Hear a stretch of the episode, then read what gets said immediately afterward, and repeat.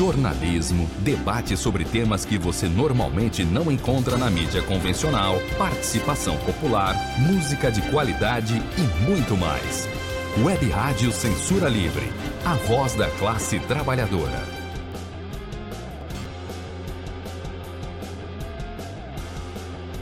Jornalismo, debate sobre temas que você normalmente não encontra na mídia convencional, participação popular, música de qualidade e muito mais. Web Rádio Censura Livre, a voz da classe trabalhadora. Para manter o projeto da Web Rádio Censura Livre de uma mídia alternativa, buscamos apoio financeiro mensal ou doações regulares dos ouvintes, de amigos e parceiros já que não recebemos recursos de grandes empresas, políticos ou partidos. Seja um apoiador regular e ouça o agradecimento no ar durante as edições dos nossos programas. Sua ajuda é muito importante para nós. Enviamos prestação de contas mensal aos nossos apoiadores. Temos uma vaquinha virtual permanente. Anote o endereço virtual apoia.se barra CL Web Rádio. apoia.se barra CL Web Rádio. Saiba mais sobre a emissora no WhatsApp 21 96553 8908. Web Rádio Censura Livre. A voz da classe trabalhadora.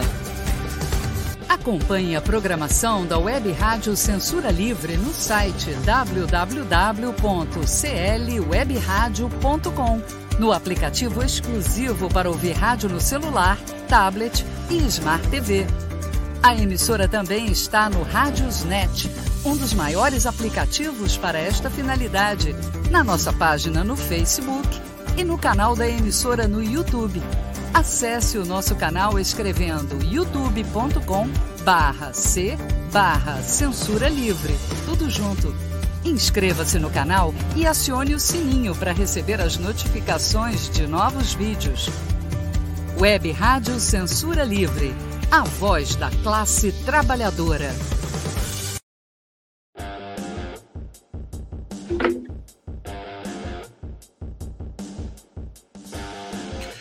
Alô! Estamos no ar!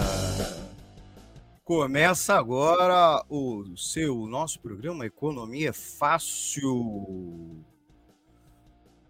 Muito bom falar com você, muito bom estar de volta ao vivo para todas as plataformas da Web Rádio Censura Livre, conversando com você e trazendo os destaques da economia e da conjuntura.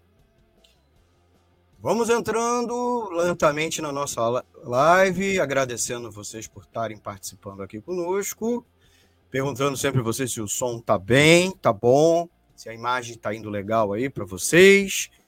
Se tiver tudo legal, vamos começar o programa. Vou botar a vinhetinha do programa e a gente já conhece, já começa depois de tantas vinhetas, de tantos anúncios, mais uma live do programa Economia Fácil. Economia é fácil. A informação traduzida para a sua linguagem. Com Almir Cesar Filho. Olá, ouvintes e internautas. Sou o economista Almir Cesar Filho e começa agora mais um episódio do programa Economia é Fácil. Uma produção da agência de notícias Alternativa Nota para a Rádio Censura Livre, suas plataformas webs e emissoras parceiras. Nesta live, Vamos conversar sobre o ultradireitista Javier Milley, que infelizmente para alguns e felizmente para outros venceu Sérgio Massa, é atual ministro da Economia da Argentina. Ele, Javier Milley, que toma posse no dia 10 de dezembro, portanto, na data de hoje, que estamos gravando aqui a live, há menos de duas semanas. Javier Milei se autodenomina libertário e anarcocapitalista. e admirador da ex-primeira-ministra conservadora e neoliberal do Reino Unido, Margaret Thatcher. E tem como objetivo ter um governo só com oito ministérios e defende fechar o Banco Central do país, acaba, acabar com o peso como moeda e usar o dólar dos Estados Unidos como moeda local. Diz também ser contra a interferência do Estado na sociedade e a favor do sistema de livre mercado. Durante a campanha, durante a campanha afirmou que seu governo será uma motosserra, uma motosserra para reduzir os gastos públicos. Alega que o aquecimento global é falso e defende um sistema de educação não obrigatório privado, além de outras coisas bárbaras, né?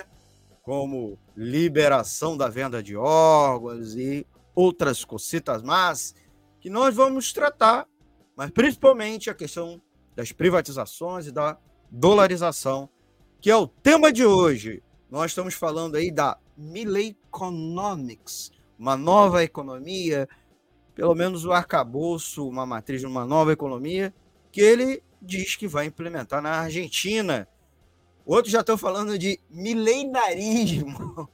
Isso tudo a gente vai tratar no programa de hoje, um programa meu com você, um bate-papo que a gente vai tentar sanar as dúvidas, não como uma forma de entrevista, mas sim como um bate-papo completo hoje aqui nas, nesta edição do Economia é Fácil. As pessoas já vão entrando, né? Agradecendo Antônio de Padre Figueiredo, já disse, ó, o áudio tá legal, a imagem tá legal, muito bom. E ele também deu uma boa noite, bom, bom programa, agradecemos a parceria com a Web Rádio Censura Livre, abraço fraterno. Muito obrigado ao meu amigo, ao meu mestre do rádio jornalismo, Antônio Figueiredo, e a gente já pede você, amigo e amiga ouvinte que está nos acompanhando, dá aquele like esperto e já fica ligado para participar aqui conosco. Você, se você gostar dessa edição, deixe o seu like, deixe o seu like é, em todas as redes sociais e plataformas que você está acompanhando a gente. Compartilhe nas suas redes sociais e se inscreva aqui no canal. É claro, deixe, participe aqui conosco, deixando o seu comentário ou no chat ou depois da live na caixa de comentário, tá bom? Você também pode participar aqui conosco com o nosso WhatsApp, o 21 965538908. Vou repetir para quem está nos acompanhando pelo áudio. 21 965538908. Nós temos um e-mail, contato web, arroba Você pode estar nos assistindo aí pelo YouTube, Facebook, Twitter. Nessas plataformas você vê, pode assistir as edições anteriores e os outros programas. Se perdeu algum trecho aqui também, volta lá para assistir. E é claro, ouça-nos pelo celular, tablet, smart TV, pelo aplicativo de rádio online, instale o Radiosnet, que é o aplicativo que a gente sugere a você, nosso parceiro, ou o nosso app exclusivo, né, o app da Web Rádio Censura Livre, baixe ambos lá na Play Store. Ouça-nos também pelo portal de notícias www.clwebradio.com e acompanhe a grade completa da Web Rádio Censura Livre e se informe com mais notícias. Essa semana mesmo, última, eu escrevi dois artigos, estão lá no portal de notícias, um sobre os 450 anos de Niterói, é o último que eu publiquei lá no site, corre lá, dá uma olhada. E é claro, ouça o nosso podcast nas plataformas Deezer, Spotify, Anjo, Google Podcast, principais plataformas de áudio e agregadores de podcast, tá bom? Vamos à edição do programa de hoje, falando sobre a dolarização da Argentina, a proposta que menos de 10 dias pode estar sendo implementada. Estou aqui com meu cafezinho. Foi uma segunda-feira bem puxada, estou aqui com vocês. E por que esse corre-corre para tratarmos esse ponto? Porque nós não deixamos para depois da posse é, do Javier Milei? Porque ele já anuncia medidas de choque, certo?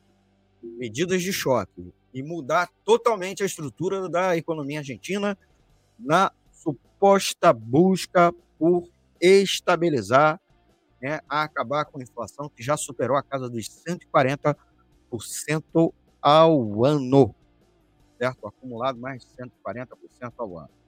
Então, estamos falando não só da recente eleição da Argentina, trouxe o Javier Milei à presidência, ele que era um candidato inédito na história argentina, é, inédito passar o segundo turno e inédito vencer. Ele que, se, ele que é um ultradireitista se diz libertário, libertário. Então, como eu disse, o título de hoje é Milei e a Argentina, a Argentina, Argentinomics, né? Nós vamos discutir aqui os desafios, perspectivas e em tempos de mudança, né? É, a vitória dele foi uma reviravolta significativa e para muitos inesperada, né?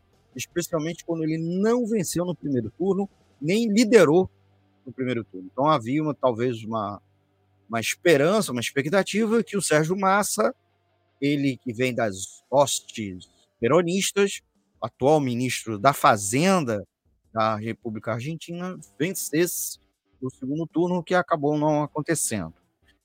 É, o Milley moderou o discurso dele no segundo turno, conseguiu capitalizar os votos dos, dos demais candidatos de, de, oposição ao atual governo.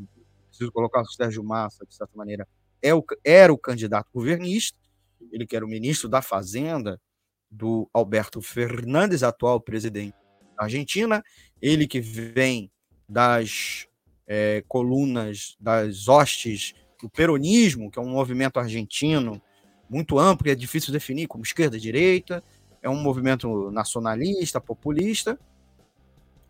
E o, o Alberto Fernandes deixa para o seu futuro, para o seu sucessor, uma inflação gigantesca. É bem verdade que ele herdou uma inflação muito alta do Macri, né, do Ricardo Macri, o presidente anterior, presidente da direita, um presidente liberal, da direita liberal tradicional argentina. Só que durante o mandato do Alberto Fernandes a coisa desandou ainda mais, inclusive com a profunda desvalorização da moeda argentina, o peso perante o dólar, e isso, inclusive, levou uma expectativa da opinião pública de ruptura, de necessidade, aliás, uma busca pela ruptura. Tendo em vista, inclusive, que Alberto Fernandes é ligado e tem como sua vice-presidente ligado a um governo de anterior ao Macri, que era o governo da Cristina Kirchner, ela que, por sua vez, é sucessora do Nestor Kirchner e, por sua vez, do Dualdi. Né? Então, governos peronistas que vieram na sequência da Revolução Argentina de 2000, 2001, com aquela profunda crise econômica que levou à derrubada, né, empurrou a renúncia forçada pelos protestos de rua do então presidente de la Rua, um presidente, de certa maneira, ligado ao centro, um pouco à centro-esquerda, e que justamente era uma ruptura com o peronismo. Então, dos últimos 30, pouco mais de 30, 40 anos, desde a redemocratização, a queda da ditadura militar, a Argentina vive governos peronistas alternados, em alguma medida, com a centro-direita direita, a direita conservadora, tradicional, liberal argentina, a centro-direita argentina, em alguma medida ligada à União Cívica Radical e outros partidos assemelhados existem na Argentina. Então, existe, portanto, uma continuidade, ou pelo menos aos olhos do eleitorado, uma continuidade dos últimos 40 anos, mesmo que a Argentina tenha passado por uma fase durante o governo Menem, nos anos 90, final dos anos 80, um pouco antes do final dos anos 90, de dolarização e de privatizações. Né? A Argentina serviu como modelo ao neoliberalismo, inclusive aqui no Brasil, né? com privatizações quase totais da economia é mesmo que depois, a partir da crise argentina de 2001, parte das empresas argentinas tenham sido reestatizadas e a previdência social também que tinha sido privatizada na Argentina. A, privatização, a reestatização, inclusive, da Previdência Social foi um importante movimento de massas na Argentina e também porque a Previdência estava falindo e não, tava, e não iria pagar seus aposentados. Então, ela foi, em grande medida, restatizada, e a Argentina abandonou a paridade com dólar, né? A, a dolarização argentina, que era uma paridade na qual um peso, que a moeda argentina cotava, era cotada a um dólar, né? Um dólar, um peso. Isso, um, apesar de bastante intervenção, da necessidade de intervenção no câmbio e ter, é, ter que, para isso, grandes, ter uma grande reserva de dinheiro para poder manter essa situação, mesmo que artificial. O plano real, em alguma medida, copia várias dessas medidas. E a gente vai tratar, vai continuar tratando aqui, certo? Agradecendo vocês aí por participarem aqui conosco. É, pedir a vocês para compartilhar nas redes sociais, chamar o pessoal para participar aqui conosco. Né? Que a gente está aqui conversando sobre dolarização. É importante algumas coisas explicar é, para vocês o que é a dolarização, tentar dissecar algumas das medidas. Então, uma delas é que o, o, o Milley vai assumir, pretende assumir, fazer um grande choque na economia. Mas antes, vamos falar um pouquinho ainda sobre o contexto eleitoral. Eu falei um pouco da história recente da Argentina, né? É, é importante a gente localizar, é, eu, eu apontei para vocês essa ligação do, do Massa com o peronismo, né? Botei aqui na, aqui na tela para vocês. O Massa é ligado, ele não é um kirchnerista, né? O grupo do, do, do falecido Nestor Kirchner e, e sua esposa, que também ambos foram presidentes da República Argentina, o, a Cristina Kirchner, né? foi o grupo responsável por reverter parte das, boa parte das políticas neoliberais implementadas no final dos anos 80 e nos anos 90, na tentativa de recuperar a economia argentina do, da crise vivida no final dos anos 90 e início dos anos 2000, né? A Argentina viveu uma década de 90 com uma instabilidade, mas ao final começou com as sucessivas crises neoliberais do mundo, né? Crise mexicana, crise asiática, crise russa, a própria crise brasileira, empurrou a Argentina para uma profunda crise econômica, uma dificuldade de manter a paridade, um endividamento público para manter a, a paridade do, do, do, peso ao dólar, uma, déficits públicos, dificuldade de exportação, retorno da inflação através é, do mercado do mar, mercado clandestino, tá? É, o vulgo mercado negro, né, que é uma expressão que já está caindo em desuso, né, atualmente, né, tá, tá, está associada acertadamente ao, ao racismo. E essas medidas é, de reversão do, neoliberalismo é, uma política de bem-estar social, de combate à fome, à miséria, políticas assistenciais, é, crédito, que de certa maneira lembrava as políticas do governo Lula 1 e 2 e Dilma, né?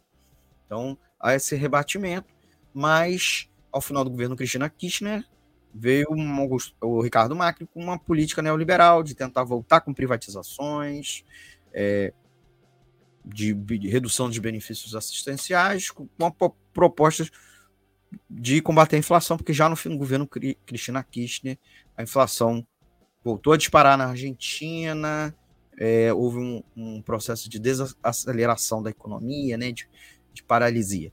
Então, só que Ricardo Macri não conseguiu, perdeu a eleição, né, e Macri muito associado, lembra muito em alguma medida o governo Temer, né, o governo Temer, inclusive, tentou buscar boas relações com eles por similaridade, o Sebastián Pinheira no, no Chile também, criar um eixo aqui no Cone Sul dessas medidas, né?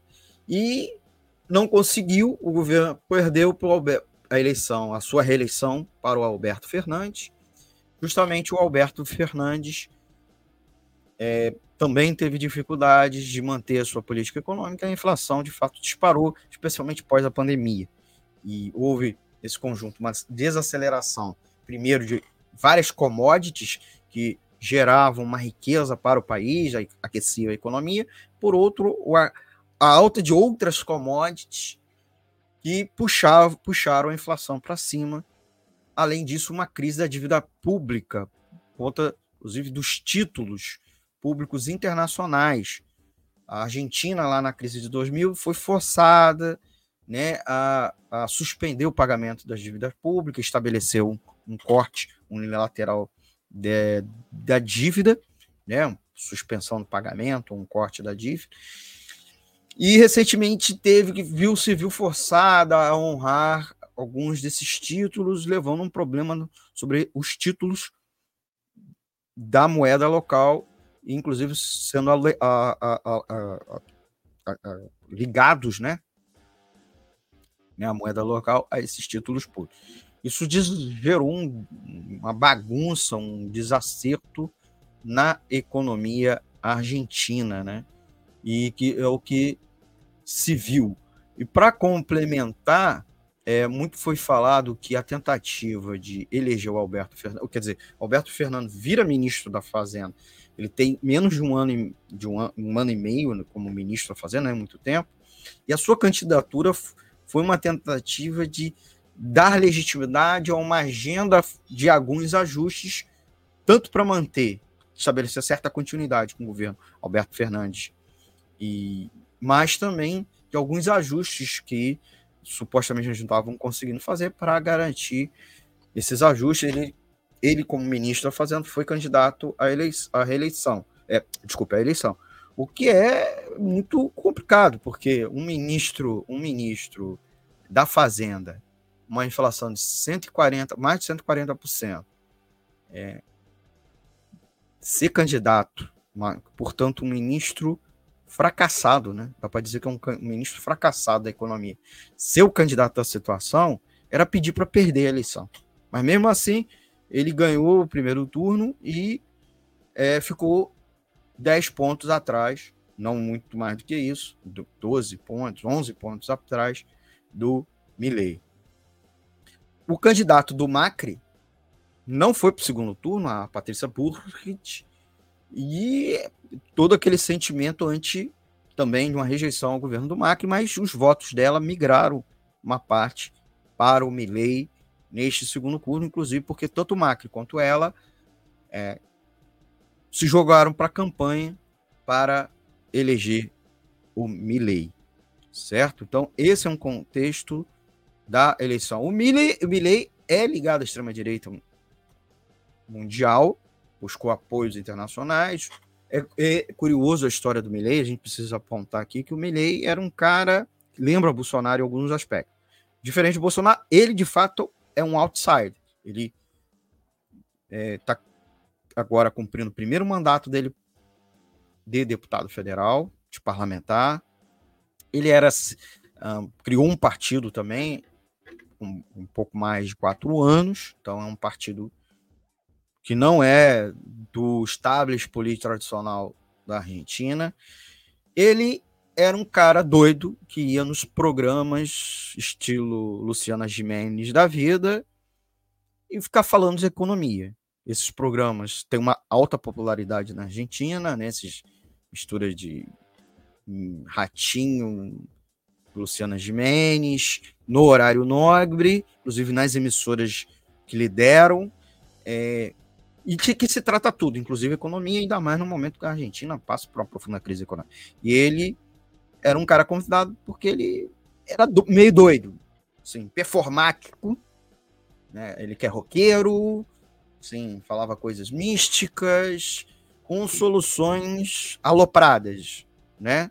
ou pelo menos não convencionais. Defendia a, a, a dolarização desde muito tempo, fim do Banco Central argentino, privatizações totais e completas da economia, vender todas as empresas públicas. É, durante a campanha, inclusive, ele falou em extinguir ministérios, reduzir a apenas oito ministérios, extinguir ministério, inclusive da saúde, da educação, por exemplo, né?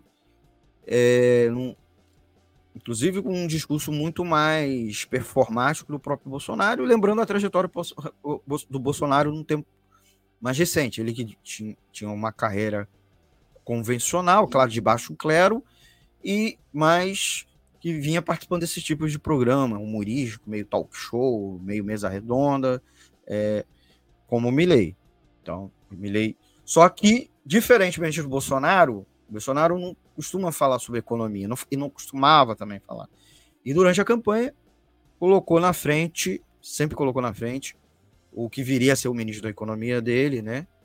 O, o Paulo Guedes, para falar de economia. De, de, Bolsonaro falou: olha, eu não, não entendo nada de economia, quem entende vai ser o Paulo Guedes, o banqueiro, um, um banqueiro conhecido é, do mercado, como um cara mesmo com ideias bem extremistas do ponto de vista de liberalismo, de neoliberalismo.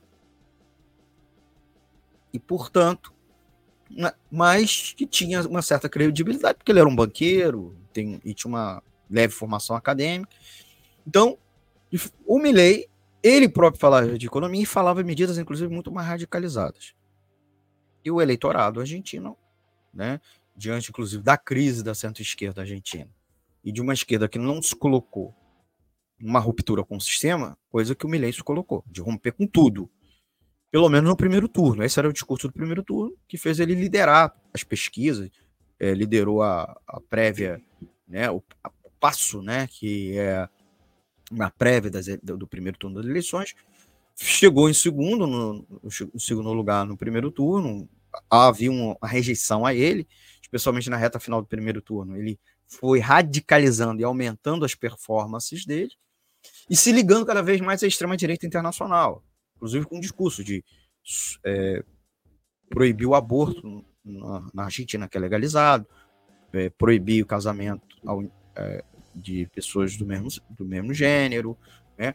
sérias e, va e variadas conquistas sociais que existem na Argentina, que inclusive é mais avançada até mesmo que aqui no Brasil, em vários temas de liberdade de direito civil. E a família, o clã Bolsonaro foi lá, é, gente ligada ao Trump foi lá na Argentina, endossar o apoio, articular a campanha, inclusive desde antes, desde o início do primeiro turno. Né? Muita gente, inclusive, atribui muita da força do Melee e, da, e também das doações, né? a rede de doadores de campanha, a isso também, uma tentativa de quebrar né, aqui um eixo da América do Sul, ligadas a políticos, né, liderado né, à frente chefes de governo, é, com vasta ligação com a centro-esquerda, com a esquerda. Então, essa era a lógica dos apoiadores e ainda mais depois da derrota do Bolsonaro aqui no Brasil, é de fortalecer lá numa suposta tentativa de, no médio e longo prazo, reconquistar aqui no Brasil também, né? Então, tem essa conexão, certo? Então, é preciso a gente registrar aqui também, tá? A gente precisa falar um pouco, né, das incertezas é, e também da formação do gabinete, um pouco antes da gente ir para um nosso intervalo. Né? Então eu vou botar aqui é, essa, esse elemento da desafio, os desafios da política é, interna, os desafios econômicos a gente já colocou, né? A, Argentina, é, durante o governo Macri, acabou pegando mais dívida é, externa, inclusive diretamente com FMI na tentativa, é, nas tentativas de salvar as políticas que o Macri estava mantendo. Então, a Argentina está muito endividada, sobre endividada. Então, é um problema que comprometeu ainda mais é, o câmbio argentino, argentino e afetou muito, afetou muito é, a inflação, porque a Argentina é uma economia até mais que a nossa brasileira, aí levando em consideração, primeiro, o PIB argentino é menor que o brasileiro, né? E a população é muito menor. A população da Argentina atualmente é menor que a população do estado de São Paulo, a título de comparação, mesmo com o tamanho gigante da Argentina. Então, essa relação é, a Argentina é muito dependente das exportações e de importações. Então, a importação de peças, né, de, de insumos para a sua indústria, é, importação de produtos industrializados, inclusive vindos do Brasil, né, não só a indústria automobilística. O Brasil é, inclusive, muito superavitário com relação à Argentina. Os capitais brasileiros são proprietários de grandes empresas argentinas, então é preciso a gente chamar atenção para esse aspecto da economia argentina, tá bom? Então, existe essa circunstância que gera um impasse político também, na, é, um impasse na política externa, porque é um país integrante e fundador do Mercosul, dos eixos do Mercosul, Brasil, juntamente com o Brasil. E o, o Mercosul, nos últimos, no último período, passou por problemas, né? Tem a ver com as crises econômicas dos, dos seus respectivos países, mas também desacertos sobre expansão do Mercosul, fazer, fazer aliança com outros países ou com outros blocos, como um acordo de livre comércio, uma uma associação comercial com a União Europeia, que está parada há mais de 10 anos. O governo Lula tenta é, destravar nesse momento, e o Milei, inclusive, defendia a ruptura com o Brasil, com Lula, não só com o governo brasileiro, como o próprio Brasil, né, xingou o presidente Lula de coisas feias, a despeito aí problema deles, é, é, é, um, é, uma situação, e também com a China, ele disse que iria romper com a China, que a China é um país comunista, e o Brasil também, porque o Lula era um comunista lá corrupto, né? Então que ele iria romper relações, né? Embora e a, e a Argentina também recentemente passou a integrar o BRICS mais, né?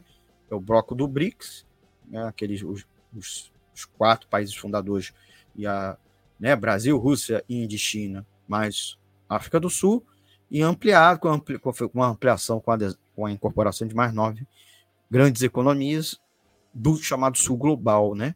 Que incluiu nisso, nesse, nessa, esse grupo econômico, dá, dá para dizer que é um bloco, esse grupo econômico, a Argentina. E o Melei falou que ia tirar é, a Argentina disso tudo. Então, só que, assim, acabada a eleição e o discurso radicalizado, que pode ter galvanizado, radicalizado e avivado, né? que eu acho que era algo que faltava, faltou na, na, na campanha, e ele conseguiu captar o espírito do tempo argentino, para o bem e para o mal, né? E agora é a questão da complexa, a complexidade na formação do gabinete dele. E também para implementar as políticas, inclusive as políticas econômicas que ele prometeu. Nós vamos falar um pouco disso no segundo bloco, nós vamos rapidinho tá? Ao nosso comercial, aos nossos comerciais, as campanhas da rádio. Espero que você fique aí conosco. É, convide mais gente para participar aqui e, e já voltamos, tá bom? Com as nossas campanhas da nossa rádio, tá bom? Tchau, tchau. Jornalismo, debate sobre temas que você normalmente não encontra na mídia convencional, participação popular, música de qualidade e muito mais. Web Rádio Censura Livre, a voz da classe trabalhadora. Para manter o projeto da Web Rádio Censura Livre de uma mídia alternativa, buscamos apoio financeiro mensal ou doações regulares dos ouvintes, de amigos e parceiros, já que não recebemos recursos de grandes empresas, políticos ou partidos. Seja um apoiador regular e ouça o agradecimento no ar durante as edições dos nossos programas. Sua ajuda é muito importante para nós. Enviamos prestação de contas mensal aos nossos apoiadores. Temos uma vaquinha virtual permanente. Anote o endereço virtual apoia.se barra CL Web Rádio. apoia.se barra CL Web Rádio. Saiba mais sobre a emissora no WhatsApp 21 96553 8908. Web Rádio Censura Livre, a voz da classe trabalhadora. Acompanhe a programação da Web Rádio Censura Livre no site www.clwebradio.com, no aplicativo exclusivo para ouvir rádio no celular, tablet e Smart TV. A emissora também está no Rádiosnet, um dos maiores aplicativos para esta finalidade, na nossa página no Facebook e no canal da emissora no YouTube. Acesse o nosso canal escrevendo youtube.com barra C barra Censura Livre. Tudo junto. Inscreva-se no canal e acione o sininho para receber as notificações de novos vídeos. Web Rádio Censura Livre. A voz da classe trabalhadora. Olá, voltamos! Voltamos aí com Economia Fácil, mais uma edição mais uma edição especial aqui com vocês. Nós estamos é, falando sobre a Argentina, sobre a Argentina e o Mileconomics, né? a economia argentina, às vésperas de um profundo choque, uma mudança considerável na, na, nela, com a eleição do autoproclamado anarcocapitalista e libertário Javier Milei, né? É importante a gente fala, antes de falar um pouco da dolarização e das medidas, é, falei da política externa no bloco anterior, falei, falamos um pouco o, que antecedeu a eleição e a própria corrida eleitoral na Argentina. É, falar agora um pouco também, nesse segundo bloco, sobre, sobre vamos falar agora, as medidas né, as ousadas, para não dizer loucas, que o Milley pretende adotar na Argentina, como também é, explicar o que, que, é isso, né? Esse negócio aí que ele se autoproclama anarcocapitalista. A gente vai começar por aí, né? O que, que é esse negócio aí de anarcocapitalismo, né? É, o Milley, né? É, se diz anarcocapitalista. Primeiro, ele se diz também se diz libertário. Aí boa parte da galera fala, Bom, mas o liber... os libertários não era meio associado à esquerda? É. Outros, outras pessoas da direita, inclusive da extrema direita, se reivindicam libertários. O que, que é o, o, o ultraliberais, né? No caso, né? ultralibertarianos, o libertariano. Eles defendem as liberdades ao máximo, nenhuma intervenção do Estado na sociedade.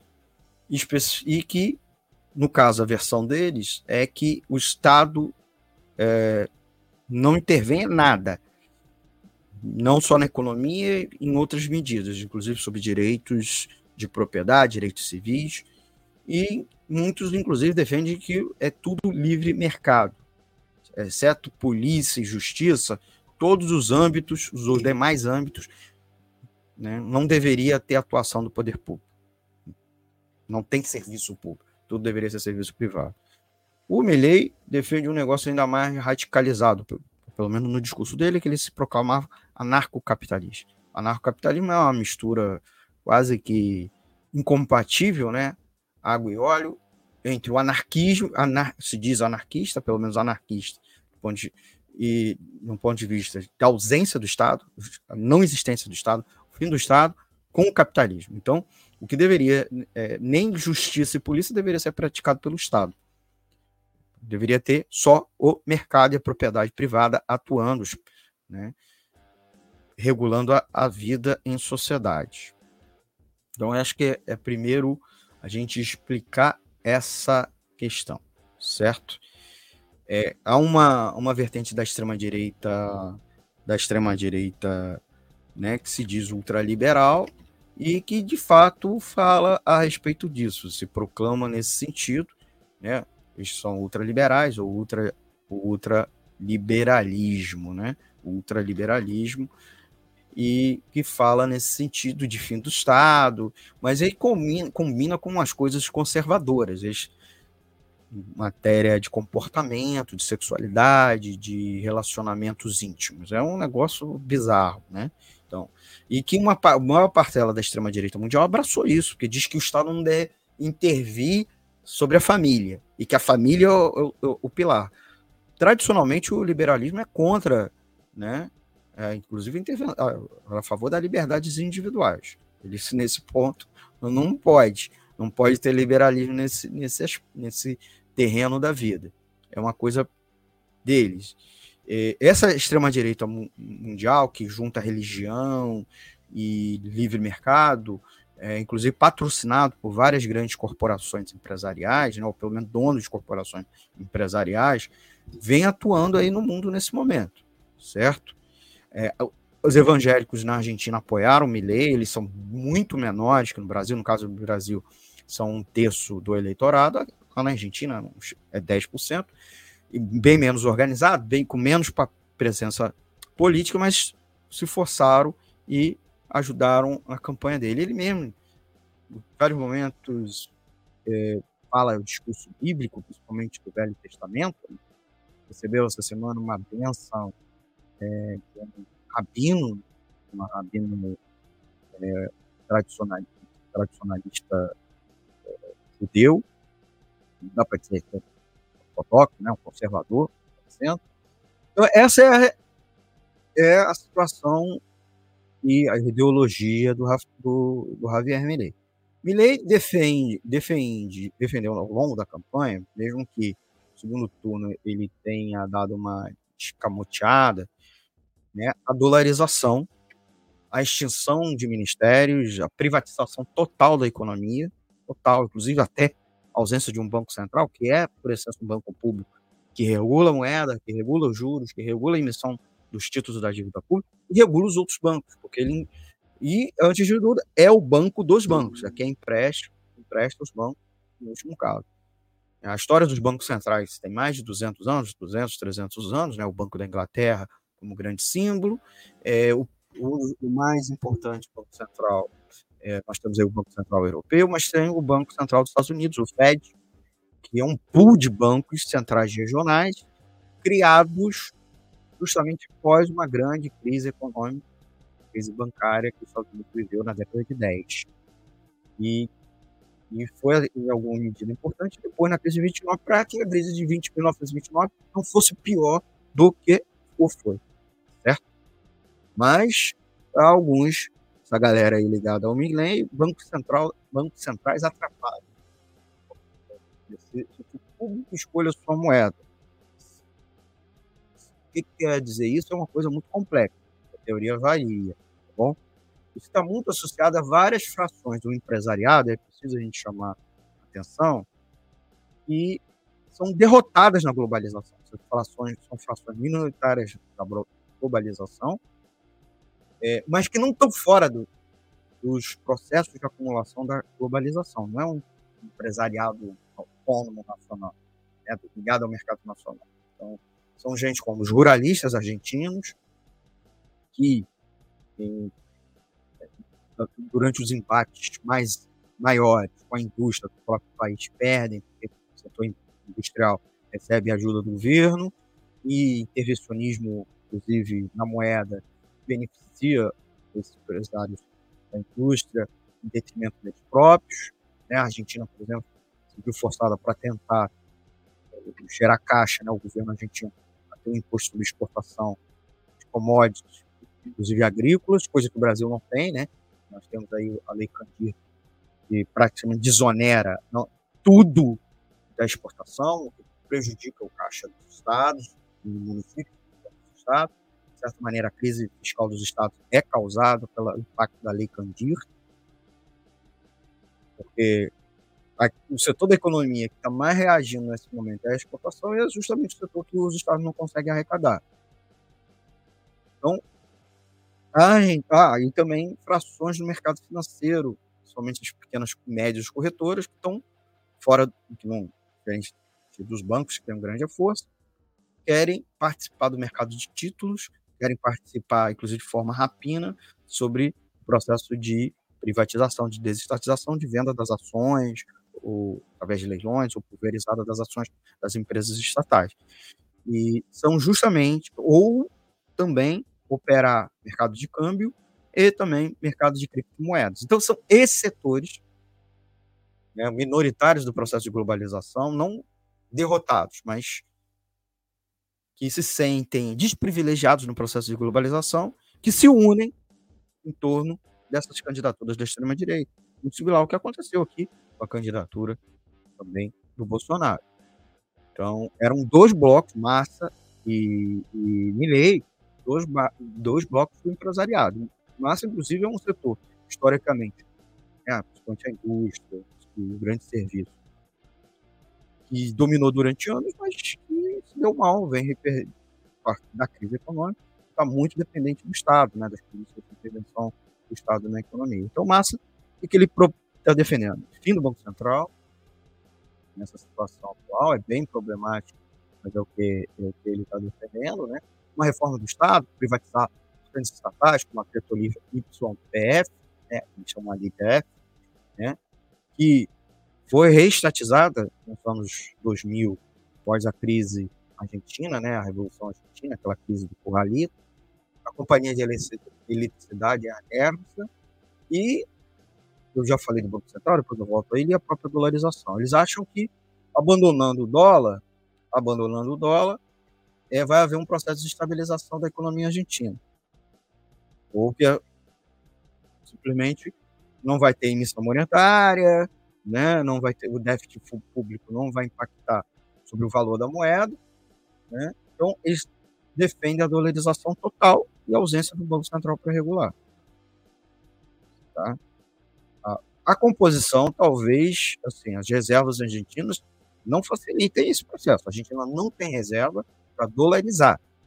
Certo? Tá? Teve que recorrer ao, ao Fundo Monetário Internacional, o FMI, para obter recursos para poder, no último período, tentar não piorar situação do dólar, né, o câmbio argentino, e vocês vejam aqui no gráfico, que eu vou botar aqui na, aqui na tela, a situação das reservas líquidas muito aquém.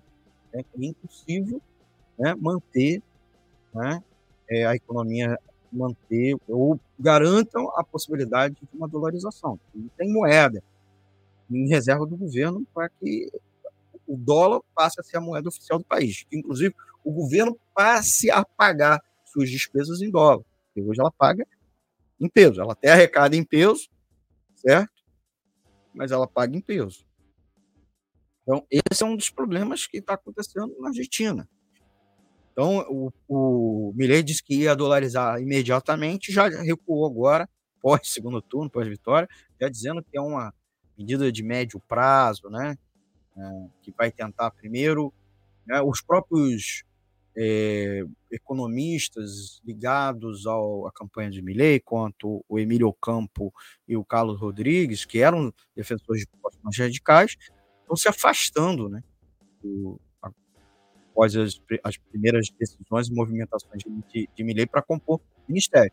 Milley, no segundo turno, precisou muito do Macri, do grupo macrista, e já, é, já começou a expressar isso na, nas primeiras indicações de ministros. Então, ministro de Segurança, ministro de Segurança, ministro de Relações Exteriores, são pessoas ligadas ao campo macrista.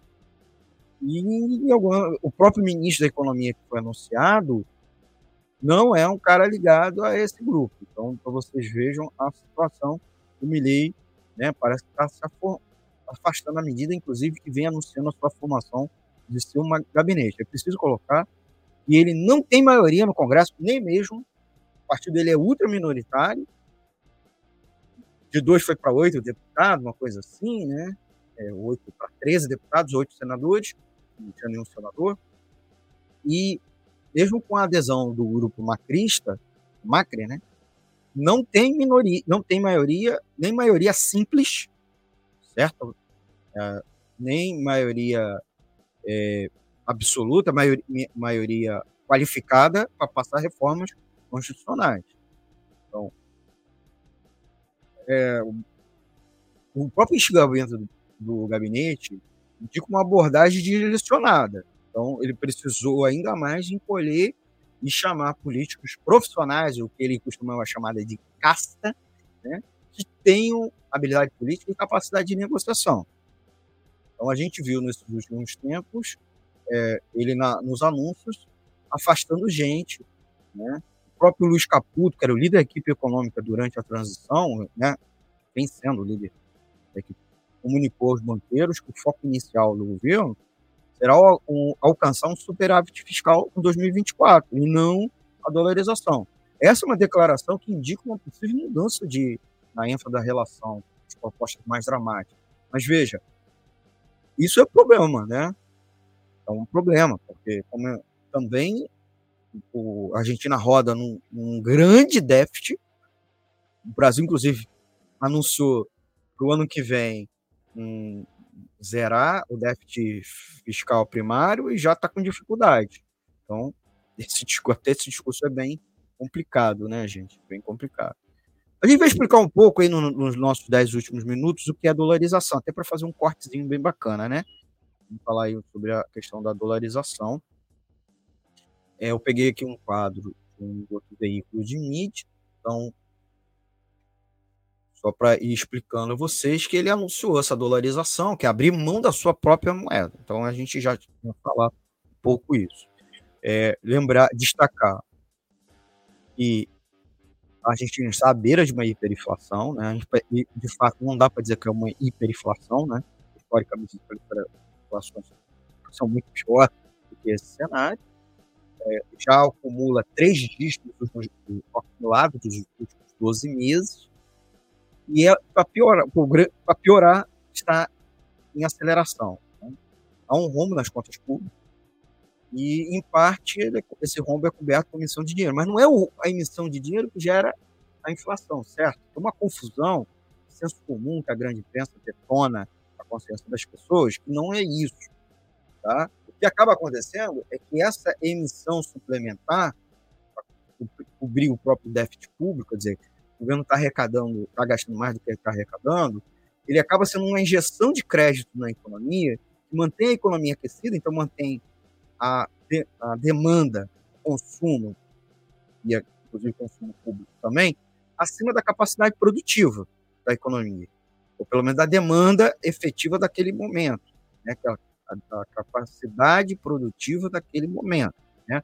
Lembrando que a capacidade produtiva também varia. Né? Então, esse desequilíbrio também gera um desequilíbrio que contamina, às vezes é setorial, um conjunto de preços, gera um desequilíbrio em toda a economia. Como também parte da economia é cotada em dólar, porque você importa insumos ou importa produtos, ou por produto é até nacional, produzido no país, mas ele é exportado, e como ele é exportado em dólar, quando ele é vendido internamente, ele também é cotado em dólar, né? mesmo que você esteja pagando a moeda nacional. Isso faz com que também haja um desacerto né, nas cadeias internas da economia, e logo, um empresário, para não perder, ele aumenta diante do aumento do seu custo, ou diante da, da do, do, desatrelamento do, do preço dele, os preços relativos, ou com o preço concorrente de outros setores da economia, ele também aumente né, o seu preço. E os trabalhadores também passam a exigir aumentos é, do, do, seu próprio preço, que é o salário, mesmo que ele não o consiga no todo. Então, você tem uma espiral preço-inflação, preços, custos, que viram uma bola de neve crescente na economia, na qual a emissão de dinheiro é, parte do problema, mas ele não é o problema central. O déficit público não é o problema central. Ele leva, óbvio, também uma questão de desatrelamento também no mercado financeiro, que passa também a precificar os, as coisas de maneira inflacionária. Então, esse essa complexação é, se torna, a economia se torna mais complexa. Então, Há também a questão que a Argentina passou por sucessivos calotes. Então, ele é difícil financiar os déficits com emissão monetária. E para combater a inflação, também para assim, é, tornar os títulos atrativos, títulos públicos, também explodiu a taxa de juros. Então, a Argentina hoje tem uma taxa de juros de mais de 140%, maior e, Só que, lembrando, juros, em algum sentido, apesar de visar combater a inflação, porque ele freia a demanda, né? as pessoas é, ficam com medo, ficam com dificuldade de comprar produtos a prazo, ou em vez de investimento produtivo, prefere fazer investimentos aplicações financeiras, essa dificuldade, essa, essa dificuldade em relação ao custo, ele também é um custo na economia, médio e longo prazo. Ele é um custo e ele também limita a capacidade produtiva, porque a economia você não faz investimentos produtivos totalmente ao oferta. Então, juros é um, um remédio que também é o veneno na questão da inflação. Isso não é falado, a grande imprensa não fala, certo? Então, a economia argentina está nessa situação bem problemática. É, a dolarização abriria a mão desse instrumento, de ambos os instrumentos, inclusive da emissão monetária e, e também dos títulos públicos. O, o que talvez estaria inflação a níveis civilizados? Talvez. Tem essa possibilidade, ou pelo menos esse é o objetivo deles. Uh, mas não haveria outra opção além de ajustar as contas públicas para combater a inflação. Você não teria a questão mais e, e também enfraquecer ou, ou desaquecer a economia. É, o risco é de, é de isso ser feito de forma desorganizada. Por exemplo, ele está propondo o fim do Banco Central, certo? Que é um regulador do sistema bancário, das reservas do país também. É, há também um problema de provisão do serviço público. O serviço público não pode parar. Imagina se parar você vai ter um efeito em cascata na economia né, e uma procura também de serviços privados que pode ser, inclusive, inflacionário. Então, a ideia da dolarização também é perigosa. Né?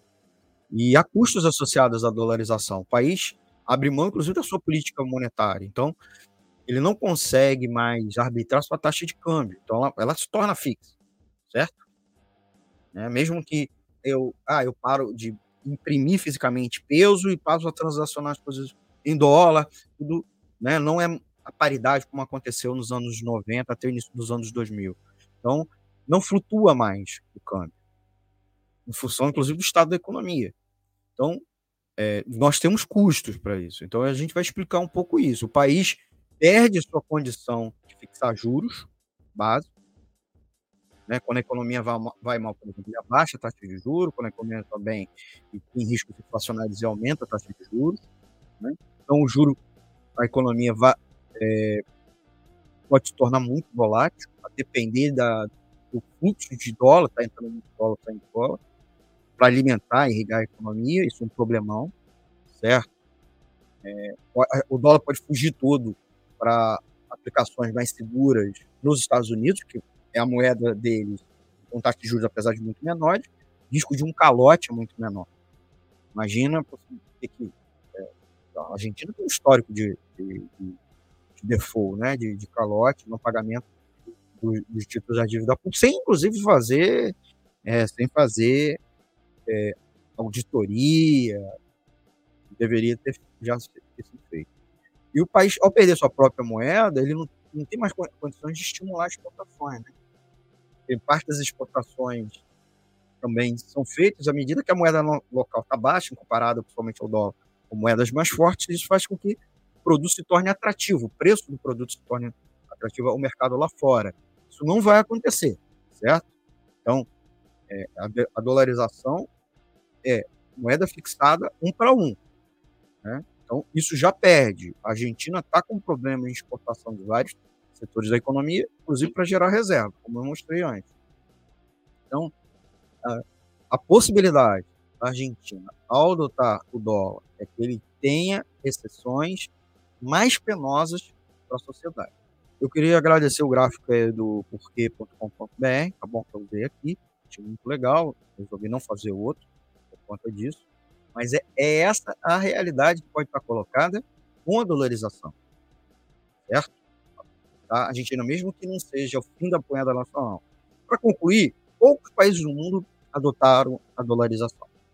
É pegar a sua moeda é, ou simplesmente não ter sua moeda própria. Para começar, na Europa, vários pequenos países não têm sua moeda própria, adotavam antes do euro moedas ou da, ou da Alemanha ou da França, né, caso de Mônaco, por exemplo, né, é, Liechtenstein, era Gente, mas era um país muito pequeno e depois o euro passaram a adotar o euro como moeda, na, moeda sua, certo? Mas são países muito pequenos, são cidades, praticamente, são cidades-estado.